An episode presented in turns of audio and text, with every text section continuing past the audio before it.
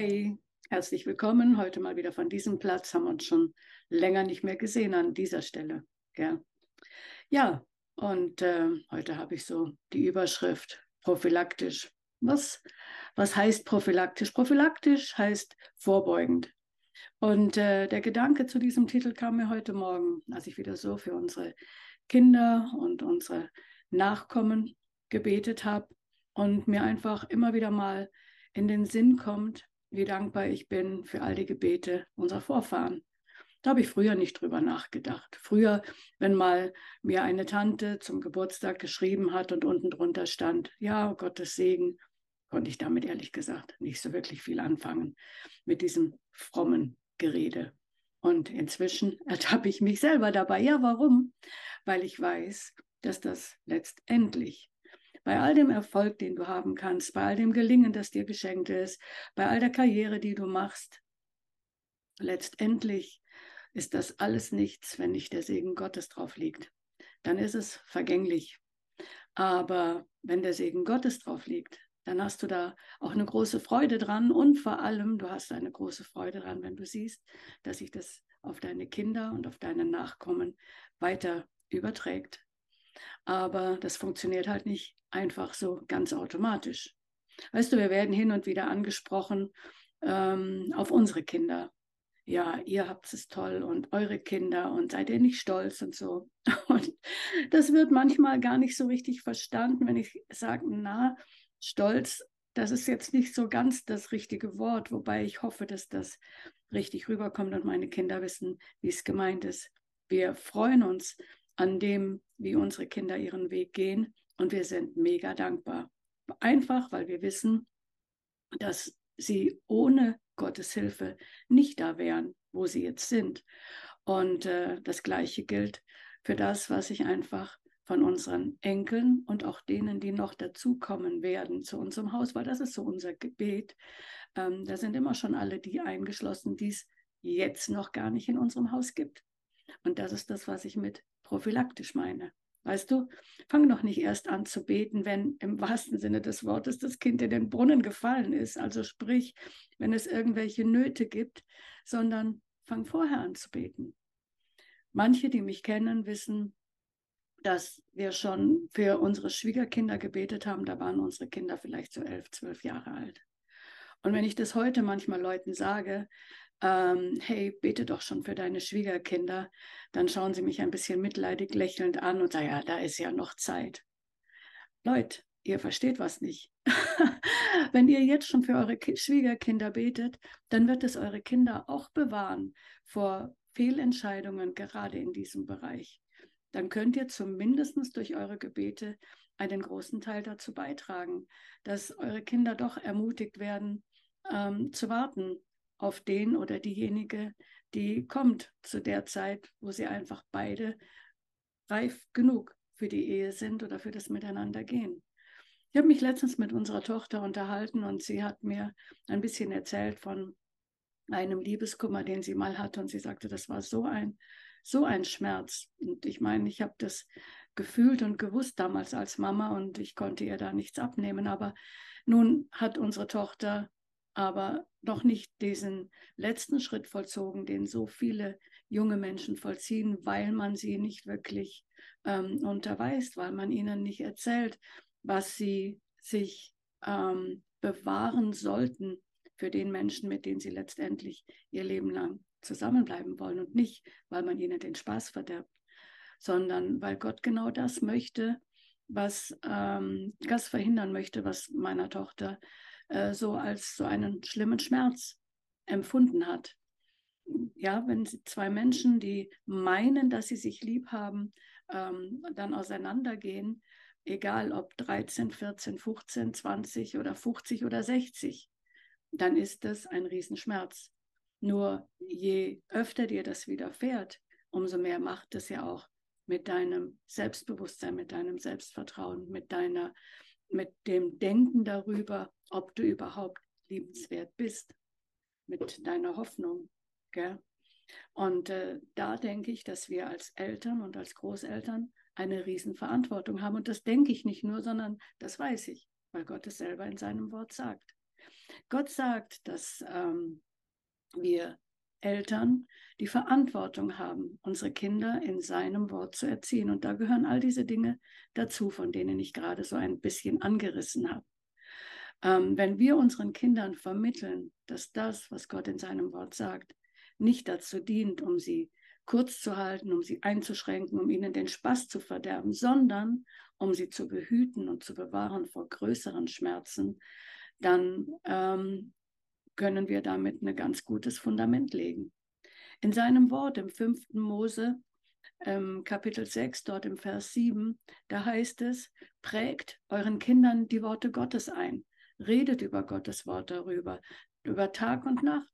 Redet darüber, wenn ihr unterwegs seid, redet darüber, ähm, einfach über das, was Gott in eurem Leben auch getan hat an Guten. Und ähm, das ist das, was wir eben versucht haben, unseren Kindern zu vermitteln von klein auf. Und ähm, das sind dann die Früchte, die der ein oder andere jetzt so gesehen hat und mich eben darauf anspricht oder auch meinen Mann darauf anspricht.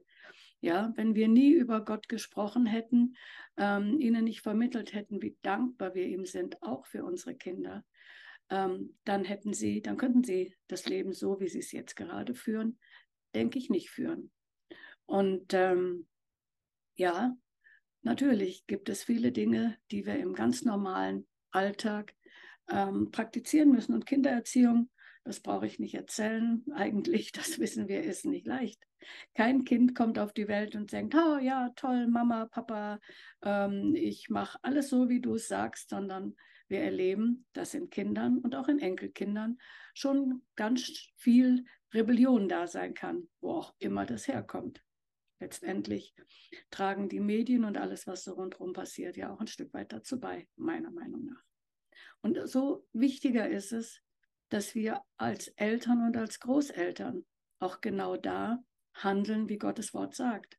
Und da heißt es zum Beispiel, das finde ich so ganz interessant, im Kolosserbrief, jetzt muss ich gerade hier wieder ein bisschen schauen, naja, wie das so ist. Das möchte ich wirklich vorlesen aus verschiedenen ähm, Übersetzungen. Da heißt es, ihr Väter oder ich sage mal ihr Eltern, provoziert eure Kinder nicht. Sie verlieren sonst den Mut. Das steht im Kolosser Kapitel 3 und dort im Vers 21. In einer anderen Übersetzung heißt es, ihr Väter seid mit euren Kindern nicht übermäßig streng, denn damit erreicht ihr, dass sie mutlos werden. Das heißt, du kannst es nochmal auch in anderen Übersetzungen nachlesen, das heißt letztendlich, ja, die Kinder in Gottes Wort und nach seinen Wegen erziehen, aber immer in Liebe, in Geduld, in Barmherzigkeit und Langmut. Und äh, ganz ehrlich, das ist schön und leicht gesagt, aber nicht leicht getan. Ich weiß, wovon ich spreche. da habe ich mir ganz oft die Hilfe Gottes holen müssen und äh, das ist nicht so, dass ich sie jetzt nicht mehr bräuchte. Aber meine Ermutigung ist, hör auf, über all das zu reden, was du an schlechten Dingen oder an negativen Dingen an deinen Kindern, an deinen Enkeln wahrnimmst oder auch an deinem Ehemann, aber jetzt bleiben wir mal bei Kindern und Enkeln, sondern beginne das zu sprechen, was du sehen willst. Und auch da kann ich wieder nur schmunzeln und staunen. Ich habe gestern mit einer jungen Frau sprechen dürfen, deren äh, Tochter die Diagnose bekommen hat, Legasthenie, Dyskalkulie. Und bin dabei erinnert worden, dass unsere Kinder die gleiche Diagnose hatten. Ähm, wir haben sie seinerzeit nicht angenommen. Sprich, wir haben gar nicht großartig darüber gesprochen. Wir haben unseres getan. Wir haben sie bestärkt und geübt mit ihnen. Aber letztendlich haben wir ausgesprochen, was wir sehen wollten, gemäß dem Wort Gottes. Und beide Kinder sind in diesen Bereichen ähm, also top. Sprich, äh, unser, unser Manuel macht Buchhaltung, ist bei der Bank gewesen, bevor er Pastor wurde. Unsere Tochter war in Mathe ähm, zuletzt auf dem Einser gestanden und äh, macht ganz, ganz coole Sachen. Die findest du, wenn du meinen Weg ein bisschen verfolgst, auch im Internet unter dem Footprint Shop. Muss ich gerade mal ein bisschen Werbung machen, noch parallel. Ja, und ähm, so möchte ich dir einfach sagen, glaube doch nicht, dass deine Gebete nicht gehört werden, auch wenn du nicht sofort die Resultate siehst. Du brauchst ein bisschen Geduld. Und ähm, dann auch gerade, wenn du jetzt Oma oder Opa bist, dann bist du erst recht auch gefordert. Weißt du, letztens sagte meine Mama ganz traurig den Satz, der hat mich echt getroffen. Weißt du, alte Menschen, die nicht flüssig sind, sind überflüssig. Und dann habe ich gesagt, nee, Mama, also das ist mal komplett daneben. Ähm, ich bin jetzt richtig provokant und sage, ja, ja, das mag schon sein, dass es Menschen gibt, die überflüssig sind. Aber das sind nicht nur alte. und letztendlich ähm, ist keiner überflüssig. Gott wollte jeden. Aber man kann sich so fühlen. Aber gerade jetzt, wenn du ein gläubiger Mensch bist, bist du gefragt. Wenn du auch sonst meinst, nichts tun zu können, bist du gefragt, am Gebet festzuhalten für deine Kinder, Enkel, Urenkel. Ähm, das, was ich jetzt leben darf, verdanke ich mit Sicherheit auch ganz vielen Gebeten meiner Vorfahren. Und deswegen möchte ich meinen Teil dazu beitragen, dass auch meine Kinder und Nachkommen, alle die, die noch zu unserem Haus gehören, in dem Segen Gottes weitergehen können. Und deswegen beten mein Mann und ich täglich für unsere Kinder. Wir sprechen aus, dass diejenigen, die zu unseren Häusern gehören, fest gewurzelt sein werden in seinem Wort, dass sie dem Gott von Himmel und Erde mit ungeteiltem Herzen nachfolgen. Wir sprechen aus über die noch ungeborenen Kinder und Enkel, dass sie ähm, Menschen sind, die auf den Wegen Gottes gehen, die sein Reich voranbringen, die anderen Menschen helfen, der Liebe Gottes zu begegnen und so fort. Wir sprechen nicht aus, ob wir uns jetzt ärgern über das oder jenes, ähm, also vielleicht spricht man es mal aus, aber man hält sich nicht lange dran auf und man spricht es auch nicht aus über die Kinder, sondern wir sprechen aus, hey, du wirst mal richtig gut rechnen können. Mathe wird mal dein Lieblingsfach. Meine Kinder haben schon die Augen verdreht. Es hat sie sowas von genervt. Und trotzdem bin ich dran geblieben. Und so gibt es auch andere Situationen. Nicht, wow, du bist so schlampig, überall liegen deine Klamotten rum und du nervst, das nervt total. Nein, du wirst es mit der Ordnung schon noch hinkriegen. Mach mal kleine Schritte, die Schranktür auf, erstmal alles rein und Schranktür zu. Und dann gehen wir weiter. Genauso habe ich es gemacht in der Vergangenheit. Und äh, war das immer einfach? Nein. Habe ich Gottes Hilfe gebraucht? Und wie? Aber das Schöne ist, er hat sie mir geschenkt, er schenkt sie auch dir. Aber du mach deinen Teil und arbeite prophylaktisch schon voraus. Bete für das, was du sehen willst und hör auf daran rumzunörgeln an dem, was du gerade siehst. Bis demnächst. Tschüss.